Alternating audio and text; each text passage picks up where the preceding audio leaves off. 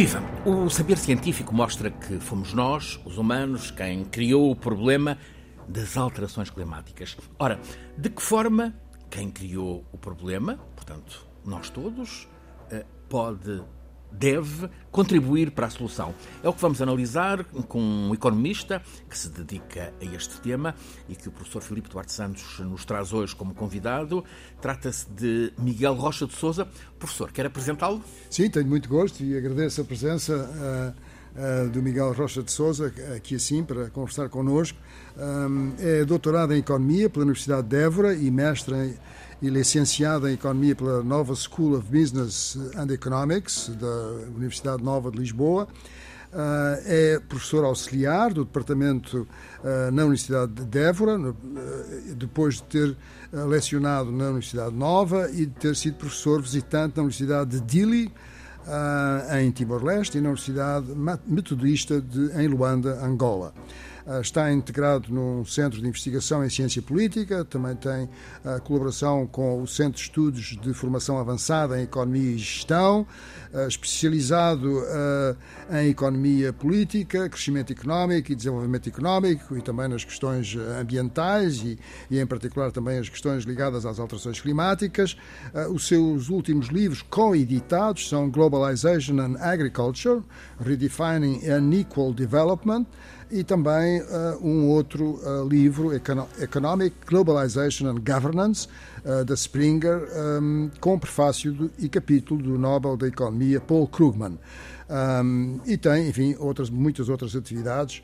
Uh, foi selecionado para o painel de audição do Sr. Primeiro-Ministro de Portugal sobre, o, sobre a retoma da atividade económica no pós-Covid-19 e no Programa de Recuperação e Resiliência português. Bem-vindo, Miguel. Uh, Miguel, lembra-nos o contrato intergeracional que nos responsabiliza. Ora, qual é uh, a parte desse contrato que temos, que temos para cumprir? Bem, bom dia a todos. Agradecer ao Francisco Sena Santos, ao professor Filipe Duarte Santos e cumprimentar os ouvintes. Um contrato é sempre um contrato de duas partes e temos sempre, a cada direito corresponde um, um dever e um dever um direito. O Rousseau, no século XVI, falava de um contrato. A questão do contrato geracional é um contrato com as gerações vindouras. Uh, de facto, em economia nós usamos os modelos de gerações sobrepostas, ou seja, nós assumimos que numa geração há os jovens, os idosos, aos jovens e os idosos. Uh, isso foi modelado em economia durante muitos anos pelo Samuelson, depois pelo Johnny Pequenino no ambiente. É curioso que recentemente eu e um, um aluno acabámos por fazer uma coisa que foi modelar a preocupação com a geração que vem. Ou seja, porque muitas das vezes nestes modelos o que estava presente é que os idosos já não se preocupavam com o que vinha a seguir. Isto é uma perspectiva muito egoísta dos economistas neoclássicos, clássicos. Isto foi inovador e isto permitiu-nos introduzir um parâmetro no modelo, um parâmetro ETA, que é uma letra grega que toda a gente acha muito esquisita, que foi um tributo ao Nordhaus e essencialmente ao Nicholas Stern. Já vamos falar dele? Vamos falar dele, claro, Sim. com certeza. Mas o, o Nicholas Stern escreveu um relatório em 2004, um relatório Stern muito famoso, em que ele demonstrava que a preocupação ambiental ambiental aumentando, nós conseguimos de facto reverter as alterações climáticas. E foi nesta simulação que nós, entre aspas, como economistas, brincámos com isto, mas o que é importante perceber é que a novidade deste estudo, a tal preocupação interdinástica, se quiserem, tem três dimensões do tempo. Até aquele momento nós tínhamos só a preocupação do valor de mercado do dinheiro, a taxa de juros. Uhum. Tínhamos a preocupação que nós temos com o futuro que vem nós mesmos, portanto, a uhum. taxa o de desconto, tempo. o nosso tempo, a taxa de desconto, e introduzimos, tínhamos estas dimensões tradicionais, a taxa de juros e a taxa de desconto intertemporal, e introduzimos a preocupação dinástica. Isto pode parecer um bocado ousado dizer, ah, mas se nós morremos, acabamos, uma, uma, uma, uma questão assim um pouco limitada, acabamos, quando não nos preocupamos com o futuro. Mas o que nós dissemos é, não, nós nos preocupamos com os nossos filhos, com os nossos netos e os nossos bisnetos. E os resultados mudaram, e é engraçado que há um trade-off, são simulações, nós depois apresentámos isto em, em Buenos Aires, apresentámos no Rio este verão, e, e foi muito gratificante perceber que é possível mudar a economia tradicional pensando no futuro que Está aí de certo uma satisfação para os jovens hiperativistas eh, do clima que se têm manifestado de modo mais intenso, mais, mais robusto nestes tempos recentes, ou seja, a preocupação com o que vem a seguir, não apenas com o nosso tempo. É isso mesmo. Eh, reparem, eu, em relação aos jovens, eu acho isso muito interessante. Eu já estou na meia-idade e, portanto, estou ali naquela situação intermédia. Eu acho que a questão dos jovens é, é de facto crucial. Uh, e, e, isto prende-se novamente com a economia, porque é uma questão cultural. E, e, portanto, quando nós falamos, por exemplo, do que é que é necessário perceber no futuro, nós percebemos que é preciso mudar mentalidades. E a economia neoclássica, tradicional, que é a economia mainstream, é muito focada, como eu digo, no individualismo e na busca do bem-estar individual. Há cada vez há novos movimentos, uh, e por exemplo, mesmo o próprio Papa Francisco, com uma ética inclusiva, com a economia de Francisco, tem ido cada vez mais à lógica comunitária. E tem posto, por exemplo, ele recentemente, e há uns tempos, pôs, ok, vamos chamar prémios Nobel, vamos chamar pessoas, e, e pôs, eh, e inverteu ali o processo. Pôs, disse assim, olha, então os prémios Nobel, não vamos os jovens a falar em grupos e vamos falar sobre o clima, vamos falar sobre a economia, sobre o empreendedorismo, e os jovens é que vão encontrar o futuro e debater tudo isso.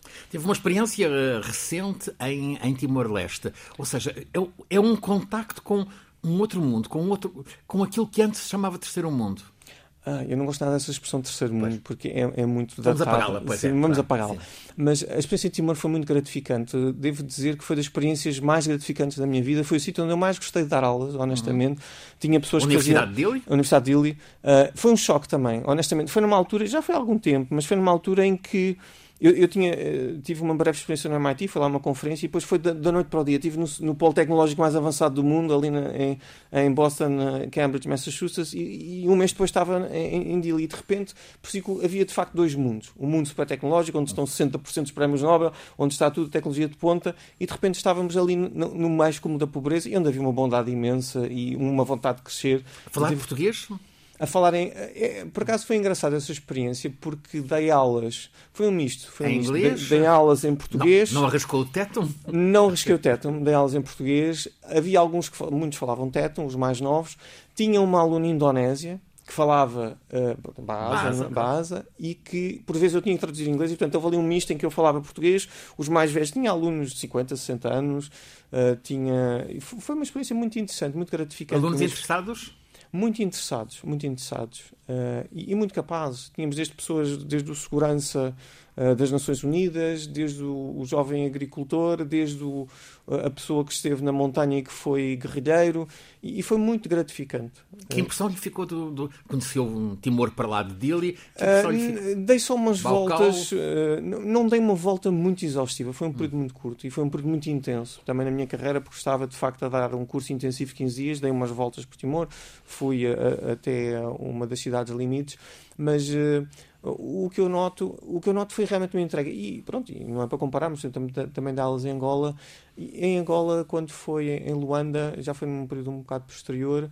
Para além de ser na altura a cidade que tinha uh, um, um, maior custo de, por, de, vida. de vida por metro quadrado e portanto, de habitação notei que havia um era diferente uh, era de facto diferente. Também havia uma grande motivação mas é diferente. As pessoas também são diferentes, não quer dizer que fosse necessariamente pior, mas era diferente. São países em que certamente conta, uh, todo, para todos conta, a economia circular. Um, é uma aspiração cada vez mais integrada no, no nosso cotidiano, a economia circular? Lá ver, a economia circular começa por aquela história dos, dos 4 R's, que primeiro eram 3 R's, sim, o reduzir, sim. o reutilizar, o reciclar e depois o repensar. E aqui a economia circular, o repensar é o crucial da coisa. Uh, por exemplo, mesmo nós lá em Évora, um, nós temos. É professor da Universidade de Évora? Sim, professor da Universidade de Évora, exato. Nós lá em Évora temos a GESAM, que é o Sistema Integrado de Gestão dos Resíduos, e é engraçado, tive, tive a sorte e o, o grande orgulho de orientar uma pessoa que hoje em dia é diretora-geral da GESAM, doutora Cátia Borges, e nós desde 2014 que vamos fazendo estudos de, de, avaliação dos resíduos e de eficiência dos resíduos, e portanto, mesmo uma análise matemática pura e dura de eficiência, ver os inputs que entram, sempre para melhorar o sistema, com alunos de matemática, etc. E portanto, aqui também para fazer um bocado o apelo, as pessoas às vezes pensam assim, ah, a economia é só política, a economia é só ética, a economia é só matemática, nem uma coisa nem outra, é um misto dos dois. A matemática é muito importante porque é uma linguagem que ordena, é uma linguagem que permite calcular eficiências, permite calcular e mesmo equidade, sem desprezar a ética. E é, é engraçado porque isso é, isso é, muito importante. Isso é muito importante. Entra aí a economia comportamental? Ui, a economia comportamental. A economia comportamental. Uh, primeiro. Vamos lá defini-la vamos lá definir. Economia comportamental. Vamos lá ver. Economia tradicional, até os anos 80, 85, era uma economia em que se maximizava a utilidade, sujeita às restrições orçamentais, que era tudo racional, não havia erros, as expectativas eram todas racionais e, portanto, era tudo perfect foresight, as previsões eram corretas. Economia comportamental veio experimentar e exprimir vieses, ou seja, enviesamentos. Uh, há, há um, há, isto começou muito com, com, o Daniel Kahneman, que era um psicólogo, e com o Amos Tversky, que foi um, um israelita que já faleceu. Uh, e o Amos Tversky e o Daniel Kahneman descobriram um paradoxo que é muito simples de explicar. Se eu perguntar aqui ao Francisco Sena Santos se prefere perder mil euros de uma só vez ou perder uh, mil vezes um euro, o que é que me vai dizer? Mil vezes um euro. Mil vezes um euro, claro. E se eu disser assim, prefere ganhar mil euros só de uma só vez ou perder não, ganhar mil euros de uma só vez ou ganhar mil vezes um euro, o que é que prefere? Se calhar prefiro mil, mil euros de uma só vez. Exato. E, portanto, há uma assimetria nos ganhos e nas perdas. E, durante anos a fio, a economia clássica considerava que era tudo linear, ou seja, era tudo igual. Introduzir esta, esta aversão, esta, esta ligeira diferença tem consequências importantes. Mas a economia comportamental tem muito mais coisas. no fundo, por exemplo, o Schiller, que foi também para a Nobel da Economia, eh, nos mercados financeiros ele tentava explicar os, os comportamentos miméticos. Uhum. Mas o, o, grande desafio hoje em dia é integrar a economia ambiental com a economia comportamental. Já alguns passos têm vindo a ser feitos. Recentemente no Brasil... Aspectos Brasil, práticos, justamente, dessa, eh, dessa Aspectos práticos têm a ver... Por exemplo, eu, eu sendo, no fundo, um economista, macroeconomista, também dedicado um bocadinho à economia política, a economia do ambiente é muito importante. E nós sabemos, da, da teoria clássica da economia do ambiente, que nós temos que alinhar incentivos. Temos que alinhar os incentivos uh, sociais com os incentivos privados. Portanto, aquela história do princípio do poluidor-pagador, alinhar os incentivos, taxa, a, taxa, o diferencial entre o custo marginal social e o custo marginal privado. Isso é uma coisa que já vem de 1920, do, do da Universidade de Cambridge. Os aspectos práticos têm a ver com. É possível, isto é um bocado polémico, a economia não é uma ciência tradicional como uma ciência experimental. A economia comportamental tenta exatamente fazer experiências há dois tipos de experiências aleatórias controladas, em que se mete num laboratório e, e se põem jovens estudantes, põem-se determinados tipos de, de, de, agentes com grupos de controle e tenta-se ver como é que os agentes se comportam perante determinadas situações. E tá, mas como é que isto é possível?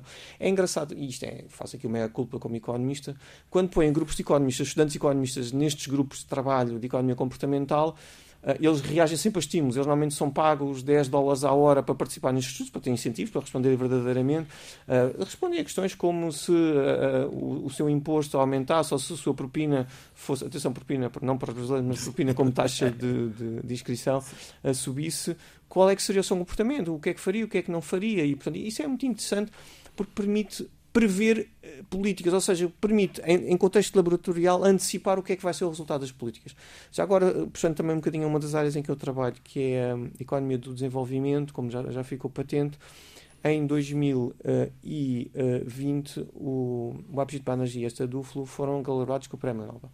E, de facto, eles, têm, eles foram os que introduziram primeiro as experiências aleatórias controladas no desenvolvimento. Isto pode parecer um bocado paradoxal. Uhum. E o que eles foram fazer foram buscar ao método da medicina eh, um, a aplicação à economia. Então o que é que eles fazem? Eles pegam em, em, em, grupos de controle. Por exemplo, eles fizeram uma experiência na Índia que tinha a ver com os Balsaki, que era uma espécie de explicadores. Eles pegavam, por exemplo, faziam um projeto há quatro anos no, no, ensino e diziam assim: vamos, por exemplo, fazer educação ambiental e vamos tentar ver qual é o impacto da educação ambiental na sala de aula. Então, em quatro anos, a turma A, durante dois anos, tinha educação ambiental e a turma B não tinha. E depois, ao fim dos dois anos, trocavam uhum. e viam quais é que eram ou não os tais vieses comportamentais se o tal Balsaki, o tal explicador de economia ambiental, o tal explicador melhorava o desempenho. Isto permite quantificar. Os, os economistas são muito uh, obcecados. Qual foi a conclusão desses estudos? A conclusão, uh, em relação à educação, à educação geral, a conclusão foi interessante. É que, de facto, o Balsaki, o tal explicador, o, o tal hum. professor, na, o professor na, auxílio na sala de aula, melhorava efetivamente o desempenho. Mas eles depois fizeram isto, aplicaram a, a situações muito interessantes, como, por exemplo, a aplicação de redes mosquiteiras em contexto de desenvolvimento, que melhora imenso a saúde, ah, e de facto eles demonstraram e fizeram imensas experiências, e mesmo também com deworming, portanto, com o combate às, ah, às, às, questões de, portanto, do, dos vermes e de, uhum. da questão uh, da, da, da, as infecções? As infecções, exatamente. Claro. Conseguiram demonstrar que a implementação desses programas melhorava. E depois eles até fizeram experiências engraçadas que foi as pessoas muitas vezes não iam lá, não havia incentivo para ir lá. Se não houvesse incentivo monetário e eles não queriam pagar as pessoas, o que é que eles fizeram? Essas pessoas vivem em contexto de pobreza muito grave, então o que faziam era, muitas vezes, adicionavam um prato de arroz, um prato de lentilhas, e é engraçado como as pessoas, movidas pelo. Pela, não era pela gula, mas sim pela fome, iam lá e depois acabavam por perceber que a saúde melhorava. E nós sabemos que o índice de desenvolvimento humano, reparem, eu não gosto de medir, mede-se crescimento pelo PIB per capita, portanto, pelo, pelo, pela produção ou pelo consumo, investimento, gastos, exportações e importações, mas o desenvolvimento deve ser medido por diferentes variáveis. O Amartya Sen criou isto, como o Ahmed uhum. Haq, e portanto temos, o, no fundo, a riqueza, a saúde e a educação. São, são medidas diferentes que conseguiram ser compaginadas na mesma medida. O professor Filipe Duarte Santos é um cientista Terra, um cientista do, do planeta. Nestes últimos anos, últimas décadas provavelmente, a, a economia tem entrado cada vez mais no estudo das questões da Terra. Sim, há um esforço muito grande de muitos economistas uh, uh, para um, integrar um, as questões ambientais uh, na, na, economia, mas um, essencialmente há duas correntes, não é? A corrente neoclássica que, que, o Miguel falou, o chamado mainstream economics, e depois há a economia ambiental, e a principal diferença é que Uh, na, versão, uh, digamos, nesta corrente de pensamento da economia ambiental, uh, a economia é, digamos que, um subsistema do sistema ambiental, não é? Quer dizer, portanto, e, e, e, outra questão muito importante é que há uma tendência em relação às questões da sustentabilidade para eh, na economia neoclássica dizer que eh, o capital eh, o capital natural é substituível é, pode substituir pelo capital humano não é uhum. e, e, e, a economia ambiental não tem tanto essa essa, essa, essa posição mas é, é, é, um debate fundamental Essencial. hoje em dia. O, o Nobel da Economia de 2018 uh, eh, distinguiu alguém que o Miguel já aqui uh, mencionou, William Nordhaus, uh, distinguiu um modelo global de alterações climáticas que ele, que ele propôs. Há um aspecto. Ele é cético, por exemplo, em relação ao, ao Acordo de Paris, às conclusões do Acordo de Paris. Como é que vamos conciliar isto? Bem, uh, é perturbador este é, o Nordhaus, o, Nordhaus, o Nordhaus é um grande gênio, ele trabalhou com o Samuelson, mas é engraçado, o Nordhaus, é assim, a contribuição do modelo Nordhaus começou nos anos 70, o primeiro modelo do Integrated Assessment Management começou nos anos 70. Ele foi desenvolvendo, desenvolvendo e, portanto, ele integrou um modelo dinâmico de equilíbrio geral, portanto, que é tentar incluir todos os fluxos de entradas e saídas e, e, tentar perceber como é que é o consumo, o investimento, os gastos de exportações, portanto, o sistema económico, com as alterações climáticas, com o sistema geofísico e, portanto, foi uma grande contribuição. Ele depois, em 2018, houve, na altura, foi muito criticado porque disse ah, isto já é fora de prazo, ele já está completamente desatualizado, mas foi um reconhecimento justo, porque eu acho que ele fez uma contribuição importante que foi pôr o clima, o ambiente e a economia de mãos dadas. Pode-se discutir ou não se concorda ou não. Agora, há, há questões muito importantes, porque ele, de alguma maneira, uh, ele tem contribuições também importantes. Exemplo, ele, quando foi uh, distinguido com o Prémio Nobel da Economia, foi pelo ambiente. Mas ele, por exemplo, ele tinha também uh, grandes contribuições para os ciclos políticos. Por exemplo, ele tinha modelos de ciclos políticos uh, que tinha a ver com o ciclo económico e a relação do ciclo político com o ciclo, com o ciclo económico. E, portanto, ele é um economista completo e que percebe bem todos os contextos. em relação a esta questão da, dos, dos, dos, dos clubes, dos clubes do clima, Assim, e o professor Filipe Duarte Santos falava há bocadinho, um bocadinho daquele divórcio entre os economistas neoclássicos uhum. e os economistas do ambiente. O economista do ambiente, hum, eu pelo menos, considerando-me a mim modestamente um economista do ambiente, há uma coisa que eu vou dizer, que faz com os ecologistas, o nível de poluição não pode ser zero. E é isso que distingue se é um ecologista de um economista do ambiente. Porque nós temos, nós temos que ter alguma poluição. Estamos em sistema ainda de transição, temos que ter alguma poluição para para produzir. Isto não quer dizer que os sistemas não se tornem mais eficientes. Tender, Portanto, tender para, mas. Tender para, e temos que fazer tal transição com a eco-resiliência, com essas coisas todas. Mas de facto isso é muito importante tem que haver alguma poluição porque ainda estamos num sistema que tem combustíveis fósseis, que há, portanto, há uma grande há uma grande persistência nestes fenómenos de longa duração, mesmo o processo físico de produção tem isso. Agora, porque, o que é, que é isto dos clubes do clima? Eh, sem free riders e, e, com exigência de cumprimento das, das emissões uhum. para os países mais desenvolvidos.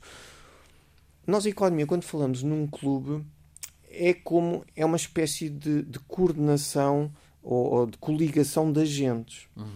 O grande problema do Acordo de Paris é que quando um acordo é assinado por 195 Estados, 190 ou o que for, não sei, da ONU, do International Panel for Climate Change. Com grande aclamação. Com grande aclamação. O problema Embora é que. depois não se concretiza. Depois não se concretiza. Porquê? Há sempre a boleia dos. O free rider é a boleia dos pequenos. Ou seja, há sempre uns pequenos que. Ah, nós vamos desviar, ninguém dá conta.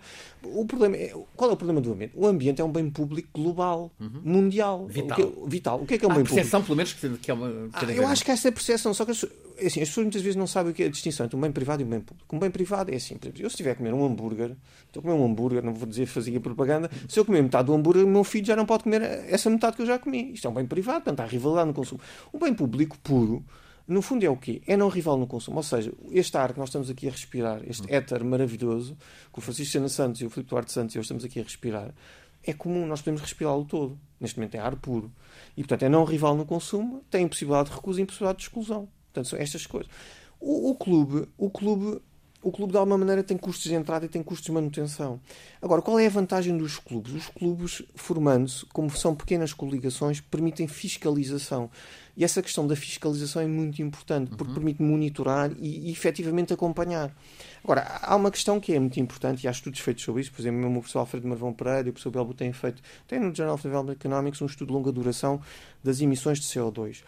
E a questão é que mesmo o processo físico já existe a, a médio e longo prazo, não é irreversível. Há persistência da memória. O que é que isto quer dizer? Este processo, sei lá, até 2015, 20, 30, nós podemos impor as metas, mas fisicamente eles continuam, continuarão a existir, mesmo no processo produtivo, mesmo que se faça a tal reconversão, porque a reconversão, desculpem a expressão, não se faz a martelo. Quer dizer, mesmo por. Eu, eu, eu, infelizmente já participei, como mero técnico, fui ouvido à porta fechada em determinadas decisões, mas a questão, isto não se faz a martelo, não se faz por decreto. Isto, são processos... Isso em França, os, os Gilets jaunes, por exemplo, quando, pois, pois, perante pois, a taxa dos combustíveis, sobre os combustíveis. Sim, isso foi, foi, foi, veio, veio para a rua, de facto, o grande descontentamento e, de facto, foi... foi...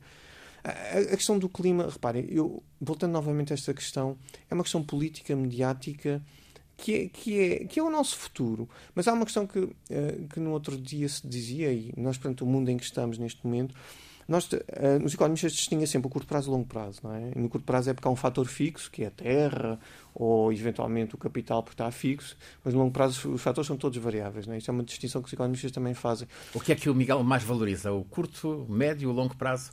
Eu acho que a solução. Uh, eu uma vez escrevi um texto que é exatamente os, os desafios de, longo prazo globais. Uh, eu acho que a nossa ação tem que começar por ser local de curto prazo, para, para pouco a pouco passo a passo, o pouco possível e progressivo para impactar no longo prazo. Isto, obviamente... E o longo prazo é, é quando? O longo prazo, nós temos que pensar, novamente voltando ao, ao, início da nossa conversa, nós temos que pensar a 50, a 100 anos. O longo prazo.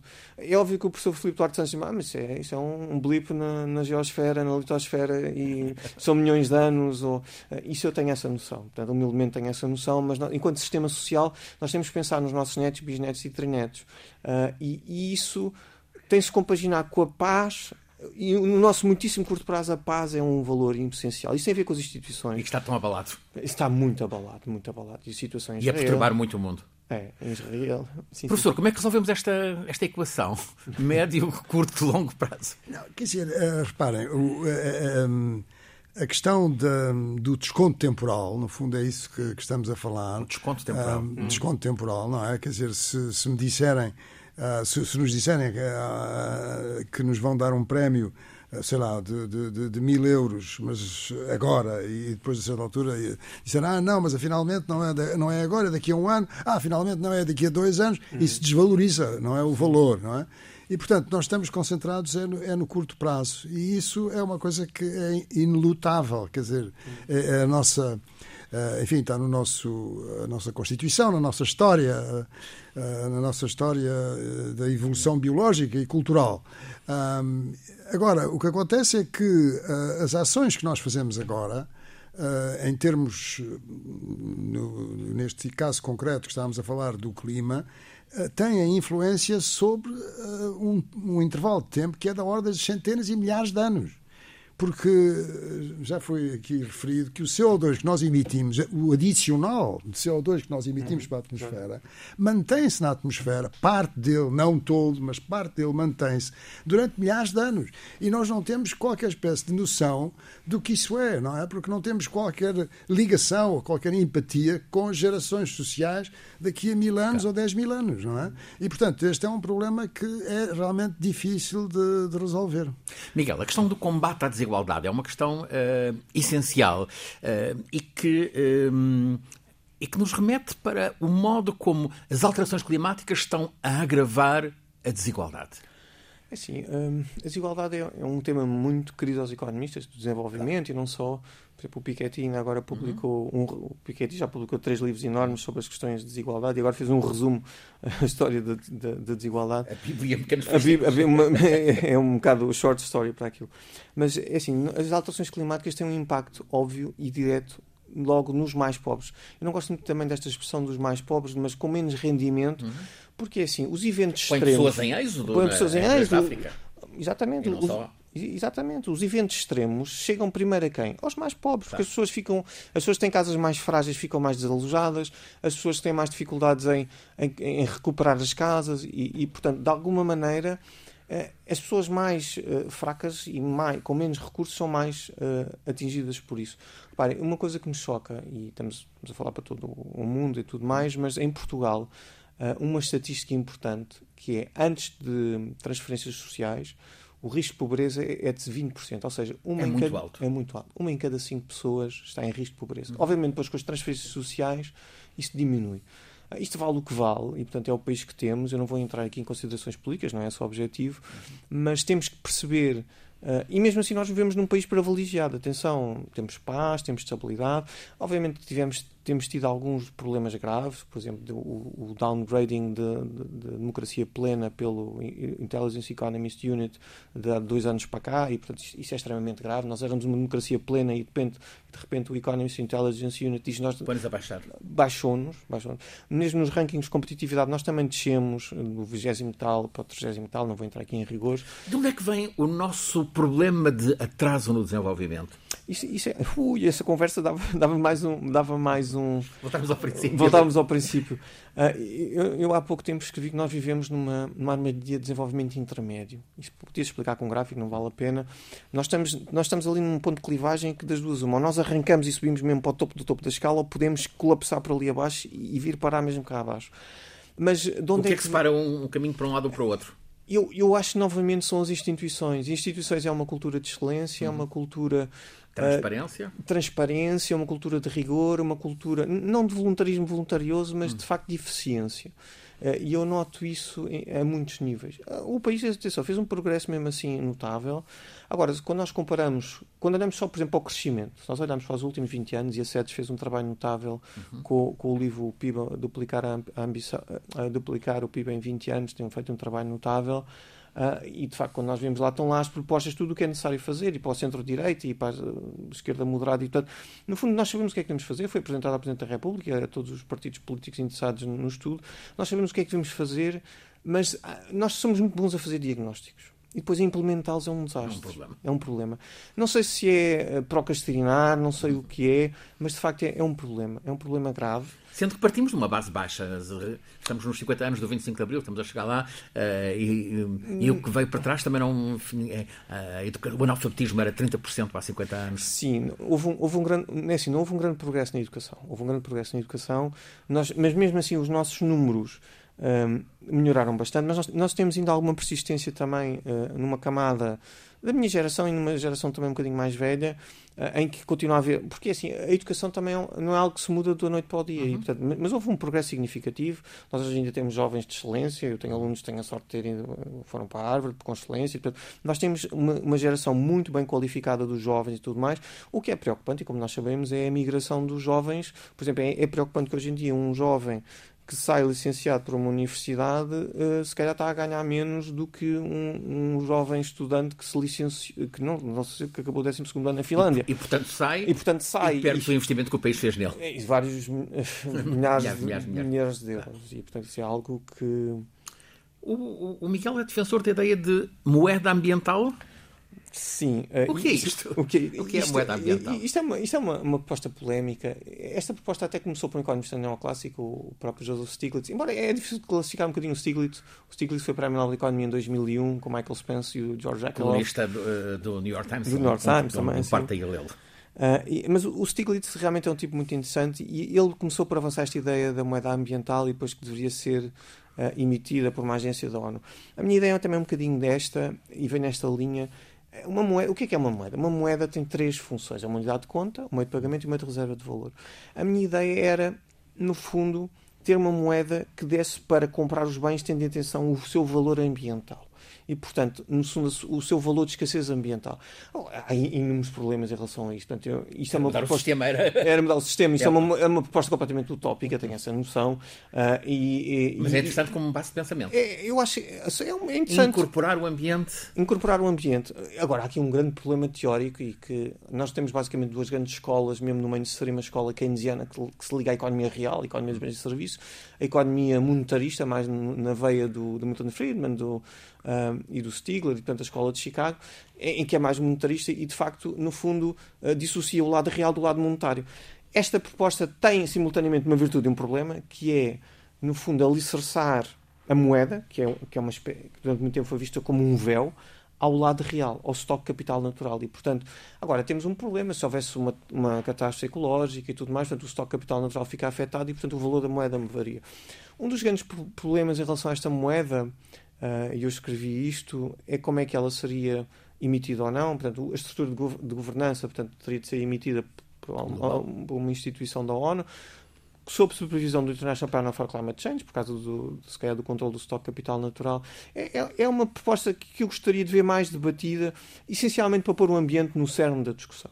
Uh, porque eu acho que é muito difícil. Aliás, há uma lei muito engraçada, que é a lei de Gresham, que é uma lei da, da Alta Idade Média, que diz que a má moeda expulsa a boa moeda. Ou seja, quando havia o bimetalismo, a moeda de ouro e a moeda de prata, se eu, se eu tivesse moeda de ouro e moeda de prata, eu passava a, moeda de prata e entesourava a moeda de ouro. Ou seja, paradoxalmente, se nós tivermos uma má moeda, que é a, eh, a moeda eh, portanto, ambiental. Se ela for má moeda, ela é que circula. Ninguém quer a moeda ambiental, vai circulando e, paradoxalmente, se nós criarmos uma má moeda, ela é que ia circular. Obviamente que isto é, é muito discutível e há uma questão que é importante, mesmo agora que nós discutimos as criptomoedas, estes criptoativos e essas coisas todas, o Ethereum, o Bitcoin e essas moedas, uh, por exemplo, o, o, Bitcoin tem um problema muito grave em termos ambientais, é um desastre porque a mineração das moedas tem um consumo energético brutal. Mas o Ethereum recentemente fez uma coisa muito interessante. Uh, o Ethereum melhorou a eficiência energética em 95%, ou seja, uh, neste momento, hoje em dia, o Ethereum, o problema é que tem uma cota de mercado relativamente baixa. E, portanto, esta, esta, cripto, esta, esta moeda ambiental poderia ser uma criptomoeda desde que fosse eficiente do ponto de vista energético, pois é preciso perceber se havia ou não um banco central uh, a, a, controlar isto, e teria de ser necessário por causa do, uh, do, do só capital natural. Uh, e pronto, é um bocado perceber, pensar isto, porque depois as, as criptomoedas normalmente são descentralizadas, ou seja, é aquilo que se chama de decentralized finance, ou seja, já agora, para, para o parte do público perceber quem não domina estas questões, a criptomoeda baseia-se numa tecnologia que é a blockchain, que é que, uh, no fundo, que é, é possível tracejar, ou seja, mapear todo, rastrear todo o fluxo monetário. Isso tem um custo que é elevado, mas também tempo tem um benefício que, por exemplo, dá para perceber se há atividade ilícita ou não. E, portanto, isso é uma vantagem, de alguma maneira, que é importante. É o que se chama o registro completo do razão, ou seja, sabe exatamente onde é que veio, para onde é que vai e o que é que fez. E, portanto, isso é interessante do ponto de vista conceptual. Professor Filipe Duarte Santos, uh, o ambiente, uh, o clima, a natureza uh, precisa cada vez mais de saber interdisciplinar e a economia é uma das, um dos pilares. É central, eu diria que é central, porque uma, uma questão que é muito importante é, é de que a, a economia teve um, um desenvolvimento muito grande desde desde as ideias de Adam Smith e, e também de Jeremy Bentham sobre a, a utilidade, os conceitos de utilidade. E, e, e, isso deu à, à humanidade um, um grande bem-estar e, uh, e, um, e, a possibilidade de consumo, não é? Agora, nós somos, eh, nós, nossa espécie, Homo sapiens, somos muito vulneráveis aos excessos, não é? E, portanto, uma coisa é consumir, beneficiar da utilidade, dos uh, dos uh, serviços e dos bens, e outra coisa é o consumismo, não é? E, portanto, a nossa, uh, hoje em dia há uma certa disfuncionalidade, diria eu, entre a economia e o ambiente e, enfim, o grande desafio e que foi, abordado aqui hoje, nos seus traços, enfim, penso que principais, é, é exatamente compatibilizar não é, este esta, este bem-estar que não, que não se estende a todos os países do mundo uh, com, um, com, com, o ambiente, enfim, com o sistema terra onde, estamos e, e, do qual dependemos uh, de, de, uma forma essencial. Filipe Duarte Santos, professor catedrático na Faculdade de Ciências da Universidade de Lisboa, conduz-nos todas as semanas neste programa, a Escola do Clima, é uma parceria entre a Escola Superior de Comunicação Social e a Antena 1 da Rádio Pública, RTP. Cada episódio fica disponível sempre às quartas-feiras. Este é um programa feito por Alice Vilaça, por Nuno Portugal, por mim, Francisco Sena Santos, sempre pelo professor Filipe Duarte Santos, que é o nosso consultor científico. Convidado hoje o economista ambiental. Permita-me usar, acrescentar uh, multidisciplinar Miguel Rocha de Sousa.